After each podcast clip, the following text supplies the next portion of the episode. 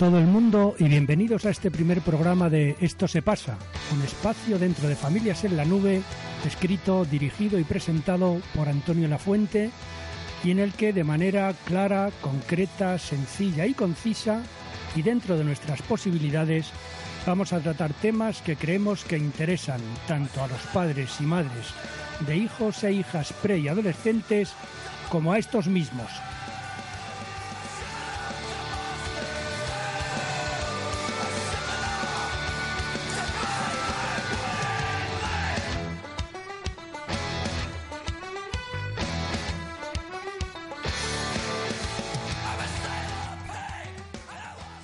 nuestra música de sintonía de los Dropkick Murphys y su canción I'm Shipping Up to Boston, empezamos. Como sabéis, y si no lo sabéis, os lo repito, lo hemos titulado Esto se pasa porque es una frase, una expresión que muchas veces en las consultas, sean estas de temas psicológicos, jurídicos o de temas educacionales, se lo decimos a los diferentes miembros de la unidad familiar cuando vienen a contarnos sus problemas y a tratar de buscar soluciones para los mismos. Los padres, porque están desesperados ante las actitudes de sus retoños, rebeldes, desafiantes y contrarias a todos sus puntos de vista, y estos porque están hasta las narices de discutir y pelearse de manera constante con sus progenitores, y hay que decirles a todos que aunque no se lo crean, al final esto se pasa más tarde o más temprano, en la mayoría de los casos, todo vuelve a la normalidad.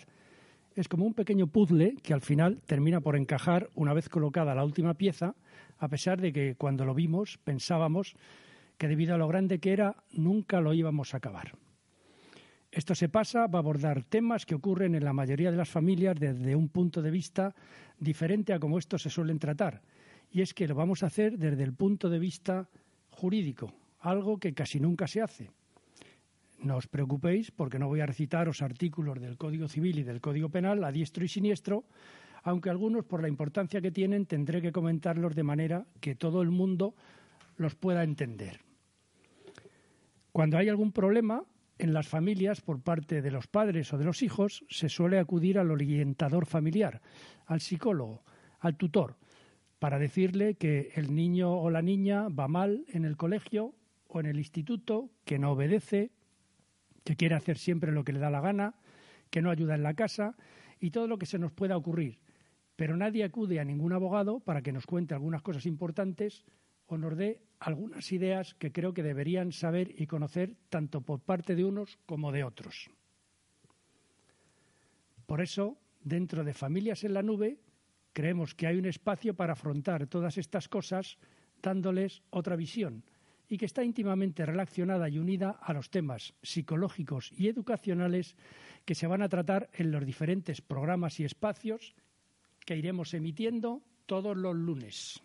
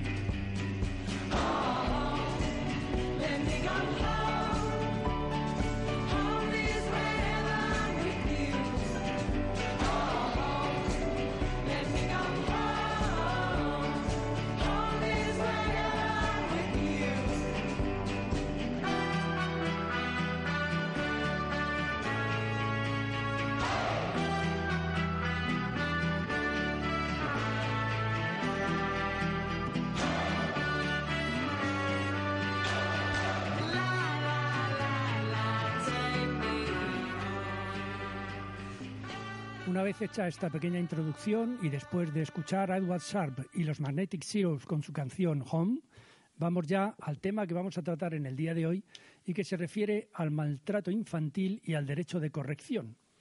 O más sencillamente, y para que todos me entiendan, al hecho de si como padre o madre puedo darle a mi hijo dos bofetadas porque no me hace caso.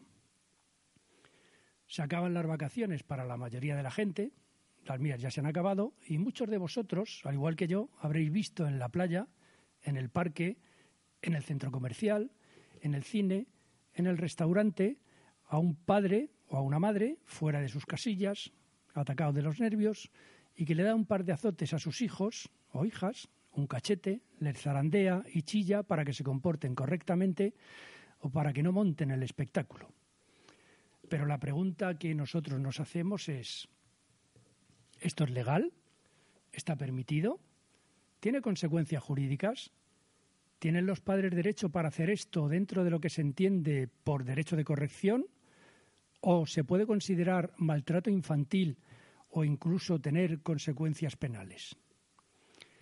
Es verdad que la facultad de corrección existe en nuestro derecho, está dentro de las labores educativas de los progenitores, pero y siempre desde mi punto de vista y mi, particular opinión, eso no implica que se pueda usar la violencia y en consecuencia los castigos físicos para ejercer ese derecho de corrección. Muchos de los padres que nacieron en los años 80 o incluso antes provienen de una cultura y educación donde sí existía el castigo y la corrección, la zapatilla, la bofetada y hasta el cinturón. Y tenemos que aprender formas de educar que no lleven implícita esa parte violenta. La familia en el año 2019 no es la misma que la de 1960 del siglo pasado. Antes existía un poder por parte de los padres que rayaba en lo dictatorial. Muchas veces se les trataba de usted, la educación de la prole se basaba sobre todo en el ordeno y mando, tanto para sus hijos como para su mujer, y conviene recordar que hasta hace poco tiempo estas, las mujeres, no podían ni siquiera abrirse una cuenta corriente sin permiso de su marido. Ponme una cuñita, Javi.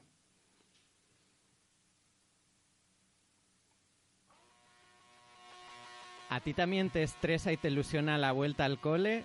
Si eres padre, madre o docente, este programa te interesa.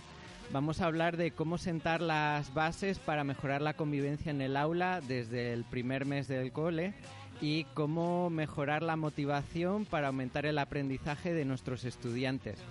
Además vamos a tener una invitada muy especial, Sonia González Belinchón, vamos a hablar de cómo podemos colaborar los docentes y las familias para mejorar el aprendizaje de los estudiantes. Esto es Revolución a la clase y puedes escucharnos el 23 de septiembre de 6 a 6 y media de la tarde. Todo eso que hemos hablado antes, gracias al empeño de las mujeres en muchos aspectos y de los cambios sociales producidos en nuestro país. No hay que olvidar que en la sociedad española no existía el divorcio, que este se aprobó en España en el año 1981. Como decía, todo esto ha ido cambiando y evolucionando y hoy en día podríamos decir que la familia es un espacio nuevo de convivencia en el que debe o debería primar la igualdad, el respeto, el amor y el crecimiento físico y psicológico, por más difícil que a veces resulte la labor de educación en el día a día.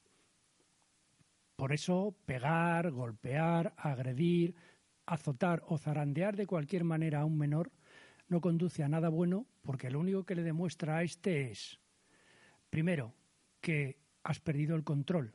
Se aprende que de esta forma se zanjan los problemas y que se prioriza la violencia sobre las palabras. Segundo, que la violencia llama a la violencia. Lo verá en su casa y lo asimilará como algo normal. Tercero, que no es un método educativo, ya que no modifica el comportamiento del niño. No entenderá por qué no debe hacerlo. Cuarto, porque daña la personalidad del niño, ya que pegarles deja una huella imborrable, aunque a muchos no nos ha pasado nada. Está ahí y está claro que hubiera sido mejor no recibirlo, además de hacerlos sentirse indefensos y humillados. Y quinto, porque nadie merece que le peguen, sea menor o mayor de edad. Si no lo haríamos con nuestras parejas, con nuestros amigos, con nuestros empleados o con nuestros conocidos, ¿por qué lo hacemos con nuestros hijos? Os dejo una pequeña reflexión. Si la violencia contra la mujer nos parece una laca terrible, ¿por qué esa violencia tratamos de justificarla de alguna manera cuando se trate de niños que no tienen ningún tipo de capacidad para defenderse? Dentro música, Javi.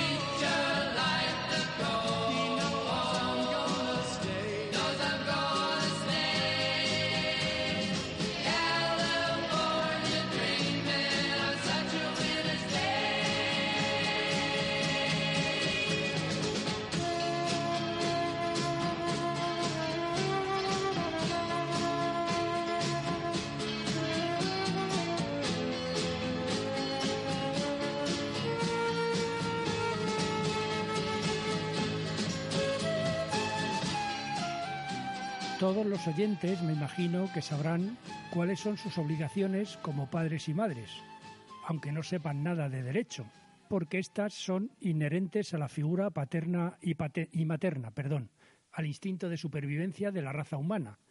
Y así saben que a sus hijos hay que cuidarlos, protegerlos, alimentarlos, educarlos, enseñarles a manejarse en la sociedad que les ha tocado vivir, etcétera, etcétera que es exactamente lo que dice el artículo 154 del Código Civil cuando habla de los deberes y de las facultades que tienen los progenitores con respecto a sus descendientes y cómo deben ejercerlas.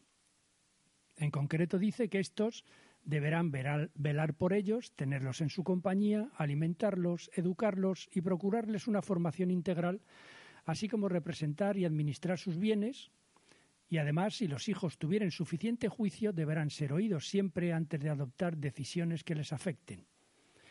Por último, el artículo dice que los padres, en el ejercicio de su potestad, podrán recabar el auxilio de la autoridad. Y es este párrafo final el que ha dado lugar a muchas controversias y problemas en relación al tema que estamos tratando. Me gustaría al respecto hacer un breve inciso porque este artículo, hasta el año 2007, tenía una coletilla que decía que los padres en el ejercicio de sus funciones podrán también corregir razonable y moderadamente a sus hijos. Esta frase o este párrafo había dado lugar a una cierta permisividad con respecto a los padres cuando les daban un cachete a los niños, una colleja o un zapatillazo y que, sin embargo, varió sustancialmente en el año 2007 cuando el Comité de Derechos del Niño entendió que esa manera de corregir a los menores podía atentar contra lo que establece el artículo 19 de la Convención de Derechos del Niño de 20 de noviembre de 1989 e instó a los gobiernos a quitarla de su legislación, cosa que se hizo en el Código Civil Español modificando ese artículo y excluyendo toda mención a esa manera de corregir razonable y moderadamente.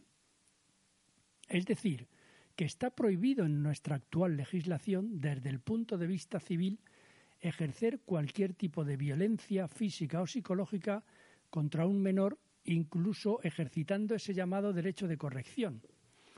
Pero es que, además, también está expresamente prohibido por el artículo 153 del Código Penal, que habla del que causare a otro una lesión o golpeare o maltratare a otro sin causarle lesión y que podrán ser condenados a la pena de seis meses a un año de prisión. Y en consecuencia, esa actuación por parte de los progenitores, esa lesión que se pueda producir, aunque sea de manera leve y superflua, podría ser constitutiva de un delito. Por supuesto que muchos de los oyentes dirán, bueno, pero ¿y eso cómo se demuestra? ¿Cómo lo podemos acreditar? Hombre, es verdad que sería una situación difícil de demostrar y que tendría que denunciar el menor o algún allegado, pero que sepáis que puede darse el caso y de hecho ya hay sentencias en las que se ha condenado a los padres por haber dado un bofetón a sus hijos, por insultarlos llamándole tonto o julandrón, a una madre se la ha condenado por pellizcar y zarandear a su hija de 12 años, además de darle un puñetazo en la espalda, a un padre por burlarse de la dislexia de su hija llamándola gorda y diciéndola que la ropa no le venía bien porque tenía mucha celulitis, o a un padre por abofetear a su hijo de 13 años por llegar dos horas tarde a casa y en donde éste sufrió una erosión en la cara y un hematoma en la mejilla izquierda. En todas estas sentencias, que provienen tanto del Tribunal Supremo como de las audiencias provinciales, siempre se ha alegado por parte de los condenados que eso entraría dentro del derecho de corrección de los padres sobre los hijos, y todos los tribunales lo han rechazado, manifestando que no se puede entender que el derecho de corrección justifique que un padre golpee a un menor y menos en el rostro, o que lo insulte y menosprecie, y además que, aunque efectivamente este derecho de corrección del que estamos hablando es un deber de los padres, este no puede convertirse en un maltrato físico o psicológico, puesto que existen mecanismos de corrección que no pasan por ningún tipo de maltrato y menos de un progenitor para su hijo o para su hija.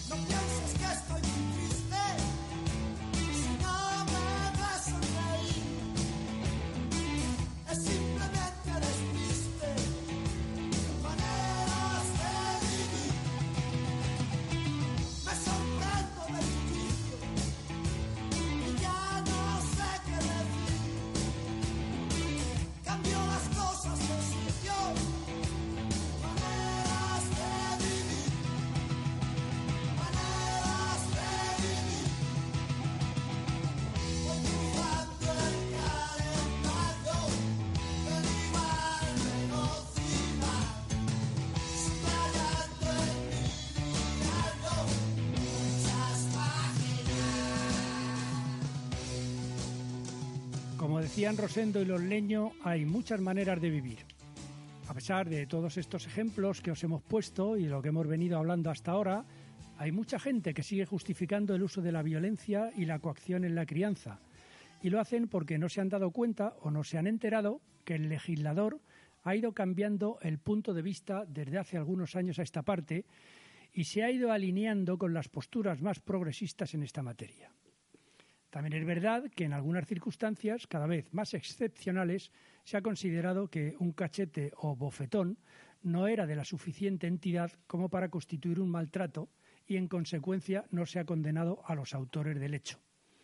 Una sentencia que descubrí el otro día de la Audiencia Provincial de Vizcaya, que creo que es una verdadera excepción, del año 2015, entendió que dos cachetes dados por el padre a su hija de cuatro años que se vio superado por las circunstancias y por la actitud de la menor, no era reprobable su acción desde el punto de vista penal. Otra sentencia de la Audiencia Provincial de Albacete, esta un poquito más antigua del año 2010, entendió que la acción puntual de dar un bofetón al hijo ante una reacción insolente, irrespetuosa e irreverente de éste fue con la intención de intentar educarle, apartándole de una conducta incorrecta y perniciosa para su buen desarrollo. Sin embargo, hoy en día, en muy pocos casos se considera que no sea maltrato. Es verdad que con respecto a este tema de la corrección y a lo que se entendía por ella, hay opiniones contradictorias y divergentes. Unos dicen que esa parte del artículo, que hemos hablado anteriormente, 154 del Código Civil, donde ponía que se podía corregir de manera razonable y moderadamente a los hijos, no se tenía que haber derogado y que ya existía el artículo 153 del Código Penal que castigaba como delito la agresión física a un menor. Incluso el mediático juez de menores de Granada, Emilio Calatayud, en un congreso de jueces de menores, abogaba por el retorno de dicha norma, ya que se habían dado cuenta del aumento de las agresiones de los menores adolescentes a sus progenitores y uno de los factores era la desaparición de cualquier asomo de autoridad, paterna o materna, laminado por reformas como la mencionada.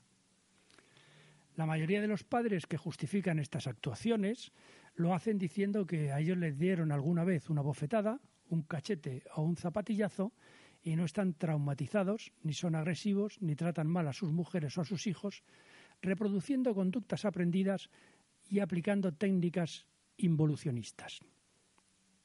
Por otro lado, un colectivo muy grande de psicólogos, abogados, educadores, ONGs y fundaciones como ANAR, UNICEF o la Fundación Amigo son totalmente contrarios a cualquier tipo de castigo físico, incluidos pequeños cachetes, collejas, capones, por entender que no conducen a nada bueno, que la violencia engendra violencia y que no se puede enseñar a través del miedo y la agresividad o el castigo físico, sino por medio de las normas, los límites y la comunicación. El maltrato infantil produce graves efectos a corto y largo plazo. La pregunta que nos hacemos es ¿cómo se puede enseñar educación a través de la agresividad y del maltrato? Al final, lo único que queda para los menores es el miedo al castigo. A pesar que se quiera justificar, el cachete es maltrato. La única diferencia es la cuantía empleada. Es decir, un cachete no es maltrato, pero 40 sí. Hay que entender que todo acto de violencia es reprobable. El cachete conlleva un desprecio y una falta de respeto hacia alguien que no puede defenderse. Con estos comportamientos violentos se aprende por parte de los menores a que el más fuerte impone su voluntad y que los conflictos se solucionan por la fuerza, que el débil no puede tener opinión y tiene que obedecer y es fácil que cuando ésta sea mayor, cuando este, perdón, sea mayor, los reproduzca en su entorno habitual. Se necesita una educación respetuosa, apegada y sin violencia. Para que un niño se tuerza en sus primeros años tiene que haber visto muchas cosas, desprecio, violencia y agresividad en sus primeros años de vida. La autoridad debe ser positiva y no impuesta hay que educar en el amor, respeto y ausencia total de violencia. Es verdad que nuestros niños nos llevan al límite, pero somos nosotros los que tenemos que aprender a controlarnos, a reaccionar, ya que somos los adultos los educadores y estamos ofreciendo modelos de conducta para las generaciones venideras.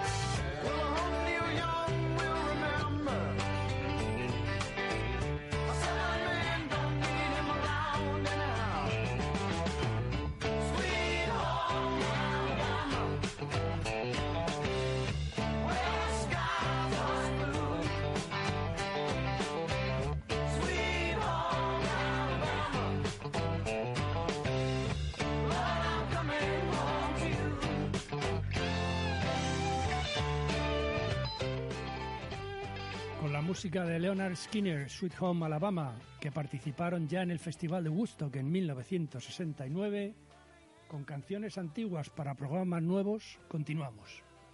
Estamos tratando en este primer programa un asunto difícil y complejo, porque existe una línea muy fina entre el derecho de corrección y el maltrato que sin darnos cuenta la podemos traspasar.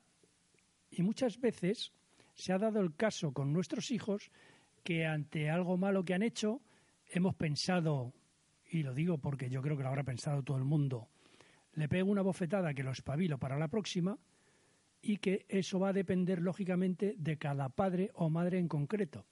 Aunque yo en particular, como ya he manifestado, no soy partidario de ningún tipo de castigo físico ni psicológico frente a una persona que no se puede defender. Como ya hemos dicho con anterioridad, ¿le haríamos eso a un compañero de trabajo, a nuestro hermano, a un amigo, a nuestra pareja? Y si la respuesta es no, ¿por qué nos permitimos hacérselo a nuestros hijos? La familia es un espacio nuevo de convivencia entre sus miembros en el que debe imperar la igualdad y el crecimiento, por más difícil que a veces la labor de educación resulte cada día. Por último, y para todos los que tratan de justificar el cachete, la bofetada o la colleja a tiempo como método educativo, hay que decir que se ha presentado en septiembre de 2018 por parte del Ministerio de Sanidad un anteproyecto de ley de protección integral frente a la violencia contra la infancia que pretende ser una ley que contempla la prohibición expresa de toda forma de violencia contra los niños, niñas y los adolescentes. Una ley que recogerá el deber de denunciar por parte de la ciudadanía y los entornos familiares y profesionales que tengan conocimiento de cualquier indicio de violencia frente a los más vulnerables, que son los menores de edad una ley que prohibirá el castigo físico y psicológico con fines disciplinarios y que se plantea que un niño sea declarado en riesgo si recibe de sus padres una corrección violenta, aunque sea aislada. El Estado garantizará que todos los niños y niñas tengan mecanismos claros y confidenciales de denuncia a los que puedan acceder de forma anónima.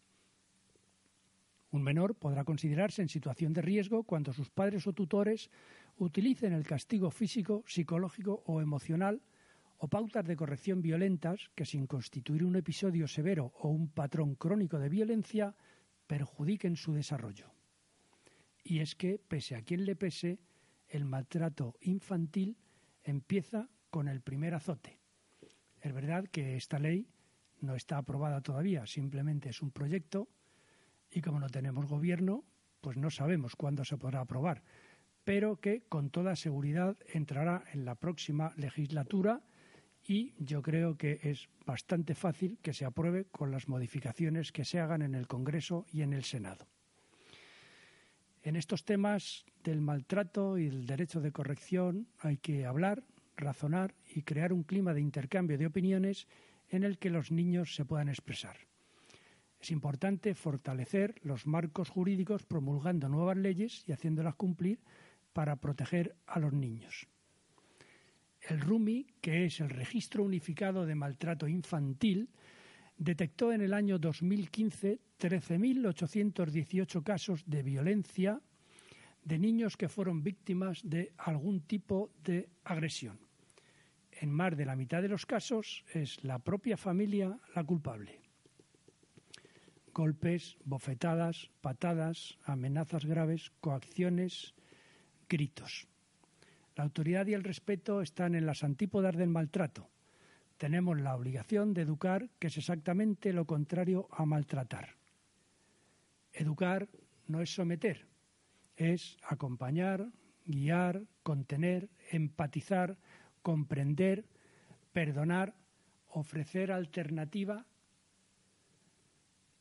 hacer autocrítica, negociar, transigir y sobre todas las cosas ser ejemplo y modelo de lo que queremos que hagan o sean nuestros hijos. Se nos acaba el tiempo, no tenemos para más, así que ya sabéis, si os ha gustado el programa, si tenéis alguna pregunta, un punto de vista o queréis hacernos llegar alguna sugerencia, siempre desde el respeto a las opiniones e ideas de los demás, lo podéis hacer a través de nuestra aplicación de WhatsApp en el número 653-591-050 o dejando una nota de voz o un texto para Esto se pasa, un programa dentro de Familias en la Nube. Gracias a la asociación Al fin jugamos todos, que nos permite hacer este programa, a Javi que me aguanta, está pendiente de que todo encaje y además me pone la música que me gusta y espero que a vosotros también.